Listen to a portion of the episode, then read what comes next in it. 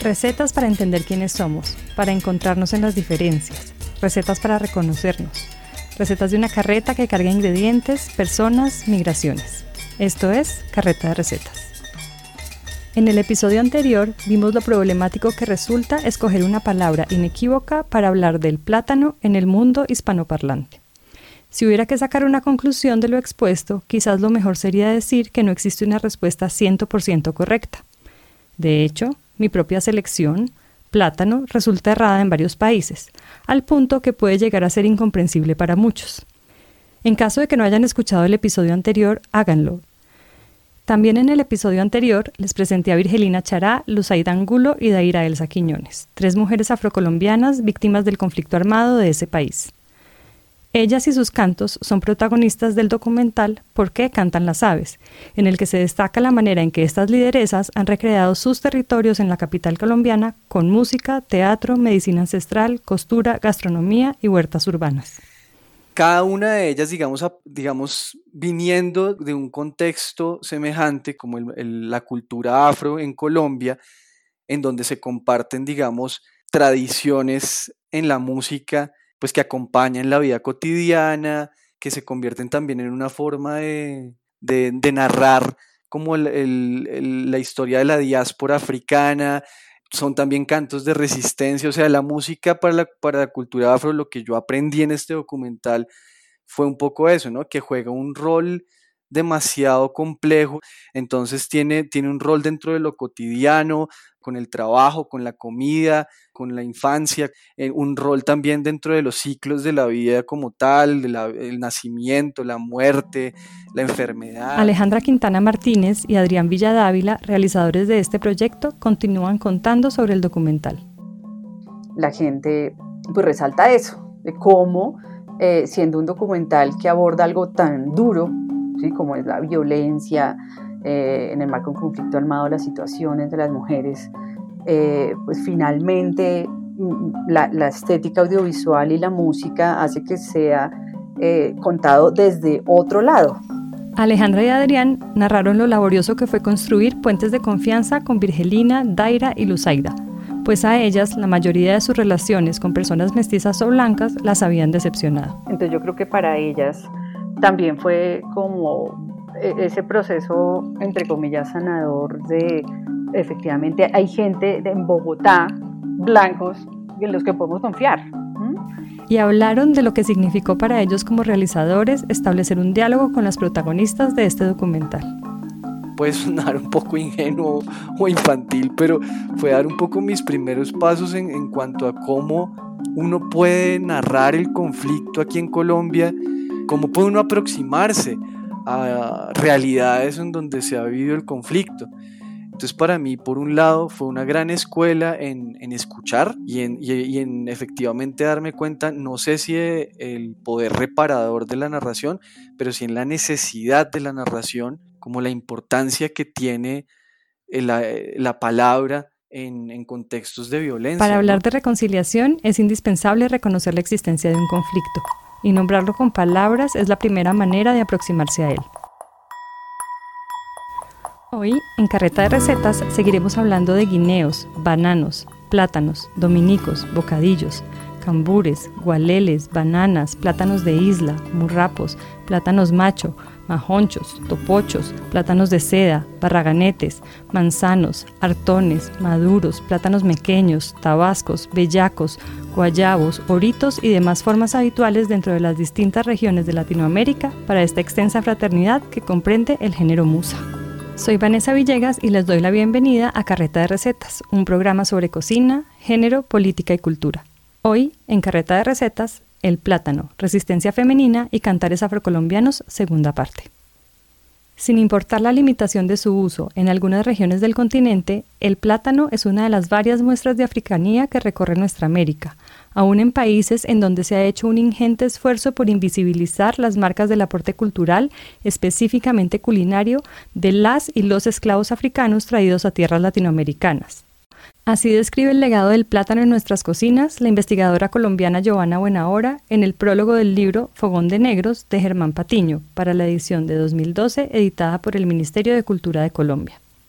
Y es que tras salir de Asia, el plátano se instaló durante casi mil años en el continente africano, en donde se convirtió en un alimento preferido, tanto por su versatilidad como por su alto valor nutricional.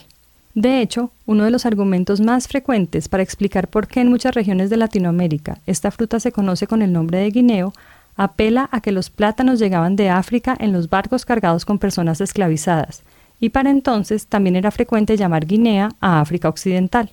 A pesar de que a la explicación le hace falta peso para considerarla del todo convincente, sí parece marcar una relación muy fuerte entre la fruta y el continente africano.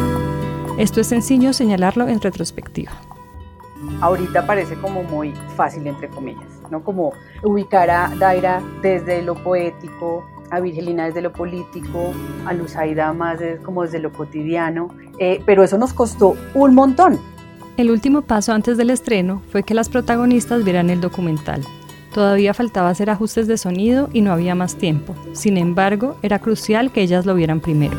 Si bien de lado y lado se había establecido una relación de confianza muy fuerte, narrar la vida del otro, en este caso de tres mujeres en las que se conjugaban historias de vida dolorosas y liderazgos muy claros, no es tarea sencilla.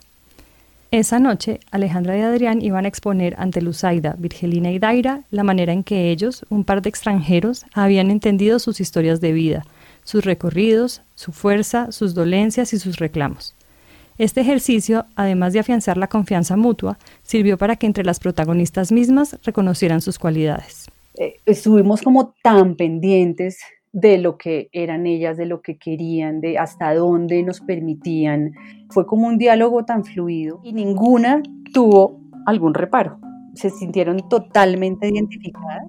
Entonces fue también bonito porque, claro, ahí también están como los distintos liderazgos, pero se reconocieron en que obviamente desde lo poético, desde lo político, desde lo cotidiano, coinciden como en una misma lucha, como en un mismo objetivo. En agosto de 2016, el gobierno de Colombia anunció que tras cuatro años de negociaciones con la guerrilla de las FARC, EP, se había alcanzado un acuerdo para la terminación definitiva del conflicto. El lanzamiento de Por qué cantan las aves coincidió con ese anuncio que luego sería el inicio de la desmovilización y, al menos en papel, el fin de un conflicto armado que ha dejado miles de víctimas. Esa no ha sido la única coincidencia de este documental con el proceso de paz. Tiene como un halo mágico el documental porque efectivamente coincide siempre con alguna fecha como emblemática que tiene que ver con el acuerdo de paz. Porque era como todo el auditorio emocionado de, la firma del acuerdo, pues justo un documental que está hablando de, mujeres, música, conflicto armado, las afectaciones. Ellas al final hablaron eh, como de la importancia de la firma del acuerdo de paz, si cada una desde su liderazgo. Entonces fue súper bonito. Además de los aprendizajes mutuos a lo largo del rodaje, proyectar el documental con la presencia de Daira, Virgelina y Luzaida ha hecho que la película y sus protagonistas ganen una nueva dimensión. De hecho, cada vez que se presentaba el documental, que ellas estaban ahí con, pues, acompañándonos, eh, hablaban y podían estar hablando una hora o hora y media con el público que estaba allí y, casi que, que, que ese contexto en el que el público podía hablar con ellas o escucharlas eh, terminaba a veces siendo más fuerte que el mismo documental, porque, porque sí, o sea, proyectan, proyectan mucha fuerza. Pero quizás lo más importante es que Virgelina, Daira y Luzaida sienten que las representa. Y, y, también, o sea, también como e, es, es, su documental y creo que en ese sentido ellas sí se apropiaron de él por completo.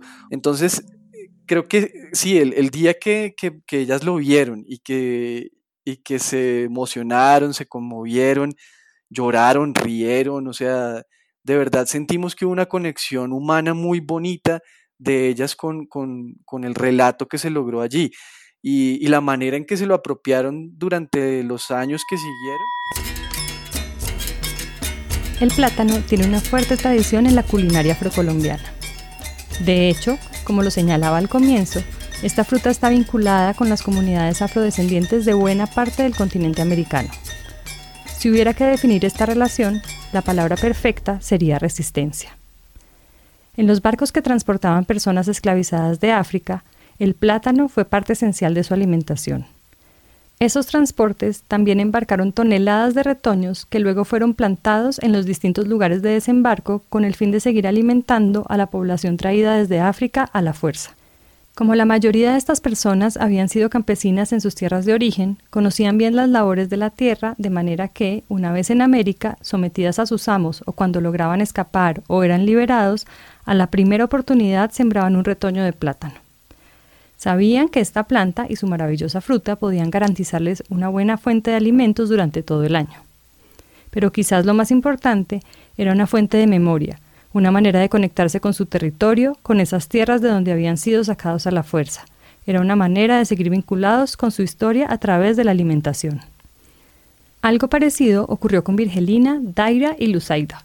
Tras haber tenido que huir de sus territorios porque sus vidas corrían peligro, cada una de estas mujeres encontró la manera de mantener un vínculo simbólico con el lugar del que había tenido que salir, y lo lograron gracias a esos elementos que las identifican, que las definen como parte de una comunidad y de una cultura. El canto, los relatos, la costura, la cocina y los conocimientos sobre plantas. Es que yo, yo reconocía como también la, fortaleza y el, y el, valor de cada una de ellas, ¿no? Que, que a pesar, digamos, de, de no tener, no sé, para el almuerzo, eh, la voz de ellas o la presencia de ellas nunca se disminuía. O sea, eh, son mujeres que, tienen una dignidad impresionante. Uno de eso aprende enormemente.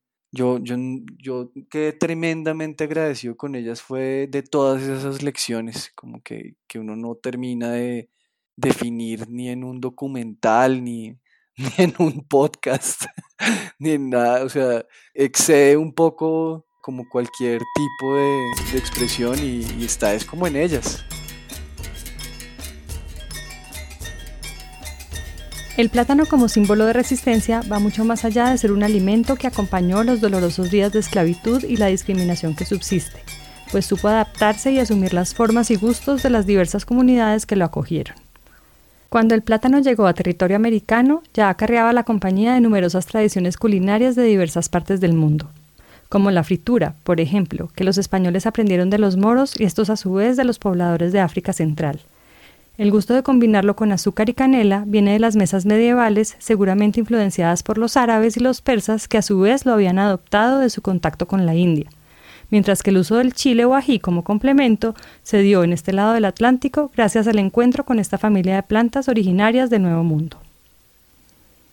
Las costumbres alimenticias resultan una buena aproximación a esas migraciones que pasan desapercibidas en la vida cotidiana para muchos de nosotros. Fogón de Negros, el libro de Germán Patiño, retrata las múltiples tradiciones culinarias que se amalgamaron en la región pacífica colombiana, en donde los afrodescendientes, particularmente las mujeres, han estado a cargo de la cocina desde la colonia. Hago la cita. Toda la marca de africanía está en nuestros bocados, que a veces se sirven de entradas y siempre son buenos acompañantes.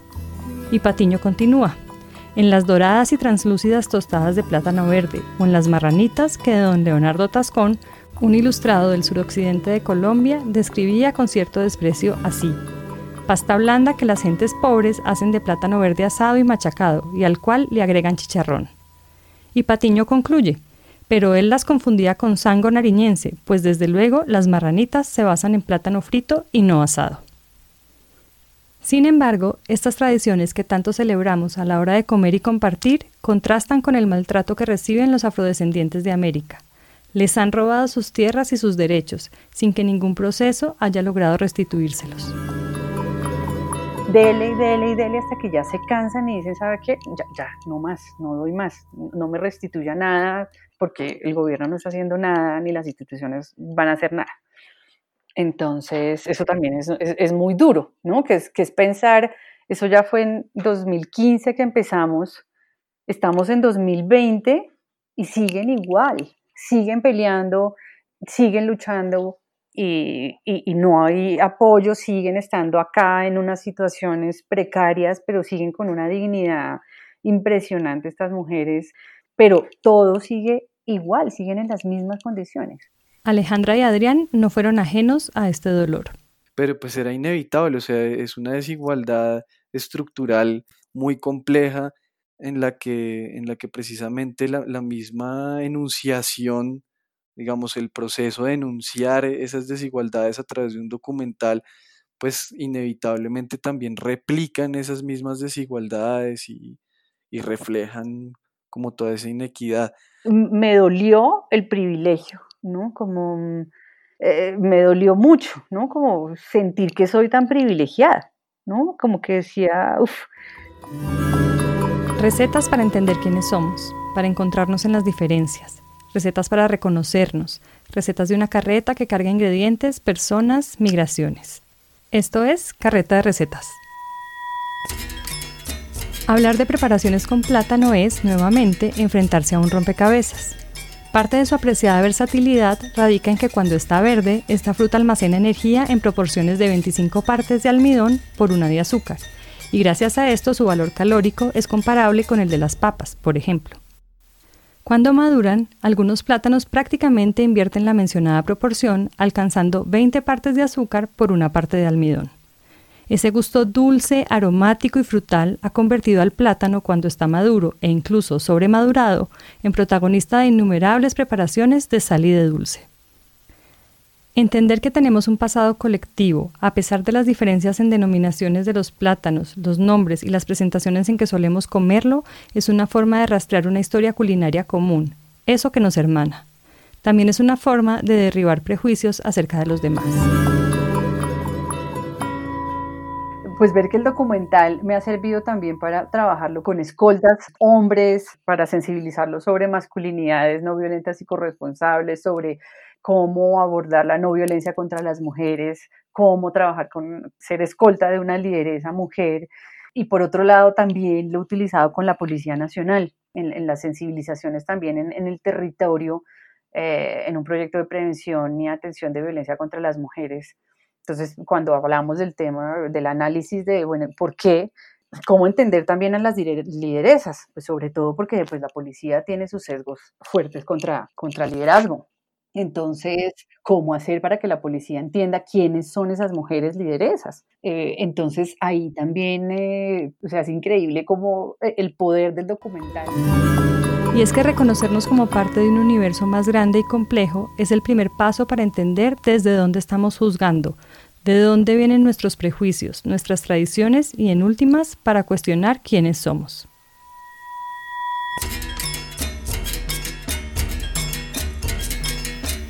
En la India y buena parte del sudeste asiático, un plato callejero tradicional consiste en trozos de plátano maduro rebozados y fritos en aceite de coco.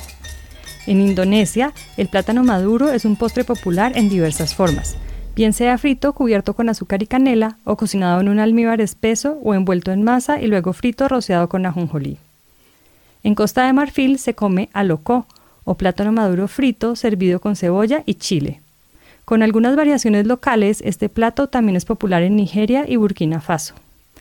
En Ghana es habitual que, en las noches, tras la fiesta, las personas coman kelewele o trocitos de plátano maduro fritos sazonados con especias acompañado con un guisado de frijoles. De hecho, esta preparación ha trascendido fronteras y es habitual encontrarla en Europa y Norteamérica, en vecindarios con población africana. Desde Senegal, pasando por Sierra Leona, Camerún y Nigeria hasta los Congos, es tradicional servir un puré preparado con mitad plátano y mitad yuca o ñame que se llama fufu. Miren lo interesante que se pone todo. En el Caribe también existe el fufú. En Cuba conserva el nombre africano y la receta sufre variaciones de acuerdo a la zona, mientras que en República Dominicana el puré de plátano verde sazonado con sal se llama mangú. Algunas variaciones de este plato son el tradicional mofongo puertorriqueño, que se condimenta con ajo y se le agregan trocitos de chicharrón, o el cayeye colombiano, que es un puré de plátano saborizado con un guiso de cebolla, ajo, tomate, ají dulce y sal. En la selva amazónica peruana, el plátano bellaco se utiliza para preparar un plato llamado tacacho, a partir de plátanos verdes asados y machacados que luego se mezclan con manteca de cerdo y sal. Con esa masa se arman esferas que se sirven con cecina de cerdo y chorizo. En este punto hay que hacer una aclaración. La cocina, los cantos y expresiones musicales, las danzas, las lenguas y las formas de hablar, los conocimientos artesanales y sobre plantas, entre otras manifestaciones, hacen parte del patrimonio cultural inmaterial. De acuerdo con la UNESCO, Este tipo de patrimonio de naturaleza colectiva se transmite de generación en generación y es recreado por comunidades y grupos en función de su entorno, de su interacción con la naturaleza y su historia. Es, en otras palabras, un pilar de la identidad y la memoria de las comunidades. ¿Recuerdan que en el episodio anterior Alejandra y Adrián contaron lo frecuente que era instrumentalizar a personas y comunidades vulnerables? Las protagonistas de Por qué cantan las aves son portadoras de saberes fundamentales para la memoria de un país que busca reconciliación, y así lo han reconocido desde la academia, pero...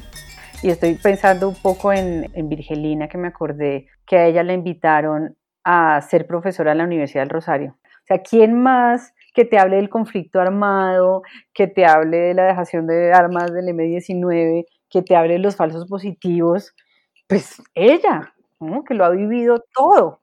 ¿no? Yo decía, eso es un privilegio tener a Virgelina de profesora, pero increíblemente esto nunca se dio. Y estas mujeres que son las que realmente saben qué es lo que está pasando porque no tienen un cartón y burocráticamente tú tienes que certificar que tienes colegio y no sé qué, alguien diera una cátedra si no tenía ni colegio, ni universidad, ni ningún diploma de nada.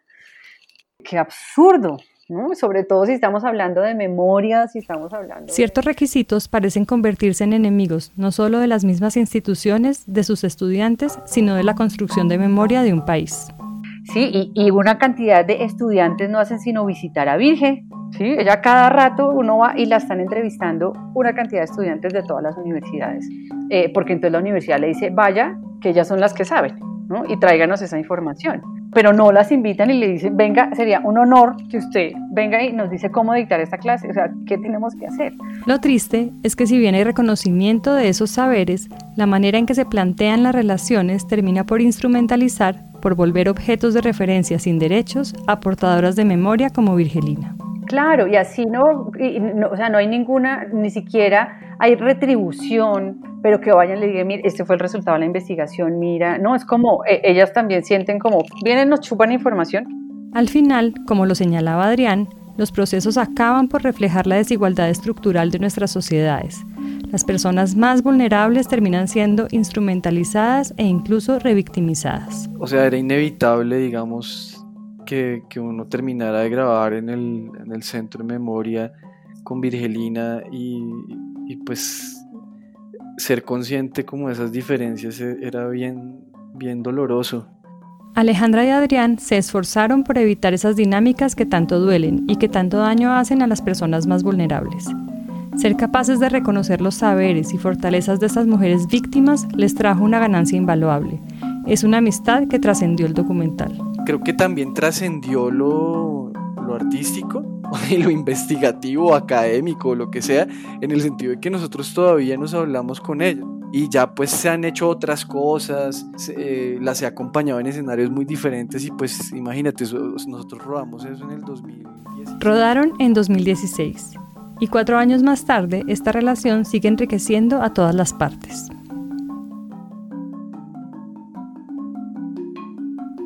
Hablar de las diversas presentaciones del plátano maduro en América Latina y el Caribe es una labor interminable. En México suelen comerlo al vapor o al horno y lo acompañan de leche condensada.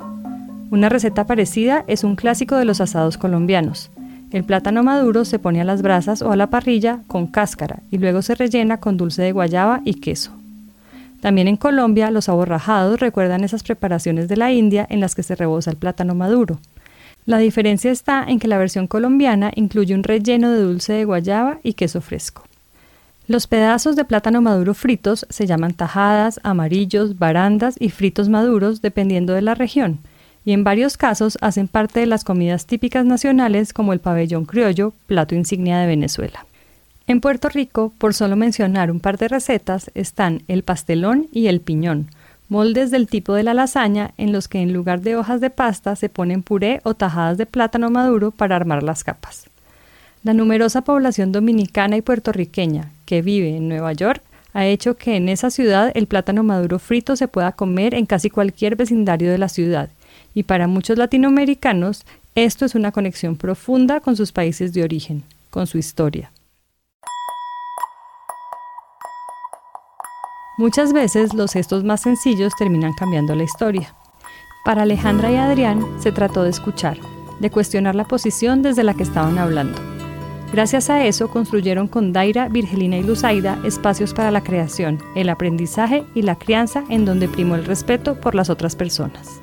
Eh, o cuando eh, el nieto de, Daira, que era eh, como seis meses menor que, que Emma, el, hijo de Kisu, Kisucito. Y Kisucito ya, a, los seis meses ya caminaba, hablaba y Emma todavía gateaba, ¿no? Era como, era muy, muy chévere como esas conversaciones y ella me decía, no, es que acá, o sea, aquí los cogemos en la mano y, tienen que pararse para fortalecer los huesos, estos, estos citadinos, eh, sí, entonces todas esas historias pues nos fueron acercando mucho más, entonces yo me acuerdo cuando no se le dolía la barriga a Emma o Joaquín, yo llamaba a Daira o a Virgelina, eh, oye, qué agüita, entonces ella me decía, no, dale tal matica con no sé qué, Em, sí, también eran como esas recomendaciones.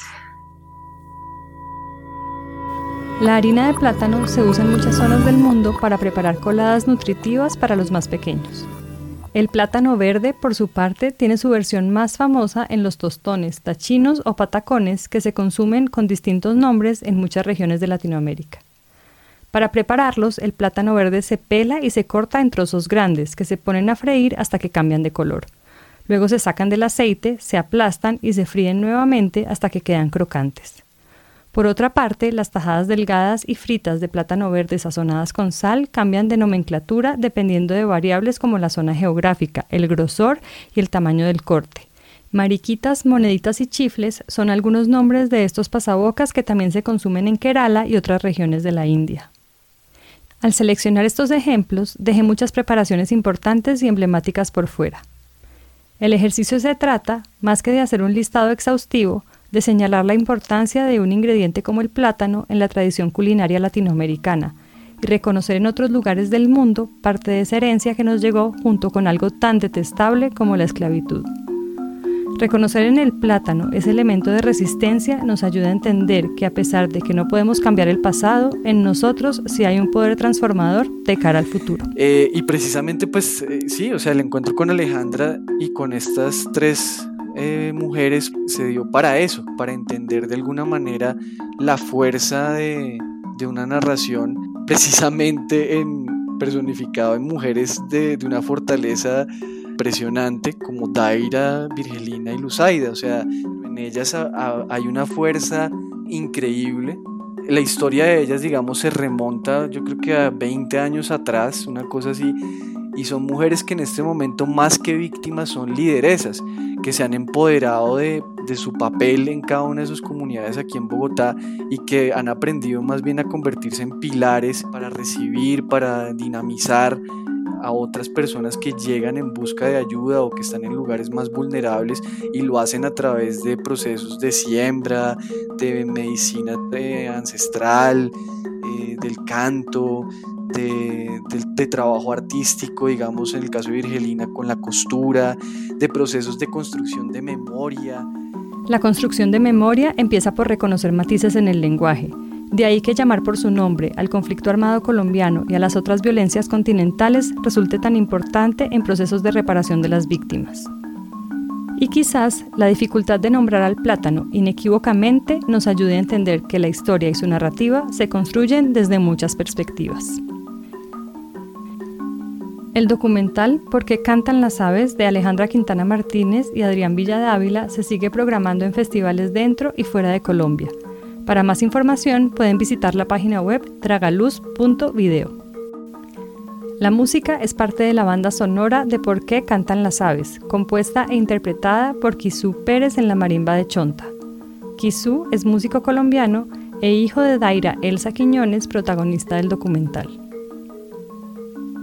Ricardo Rosenthal es escritor y especialista en música. Hace el diseño de sonido de este programa y es mi equipo de producción. La música de las cortinillas es una obra compuesta e interpretada por el compositor mexicano Ricardo Gallardo, especialmente para Carreta de Recetas. La investigación y el guion son hechos por mí, Vanessa Villegas Solórzano. Carreta de Recetas es un programa de cocina, género, política y cultura. Para más recetas e historias migrantes, visiten la página web carretaderecetas.com.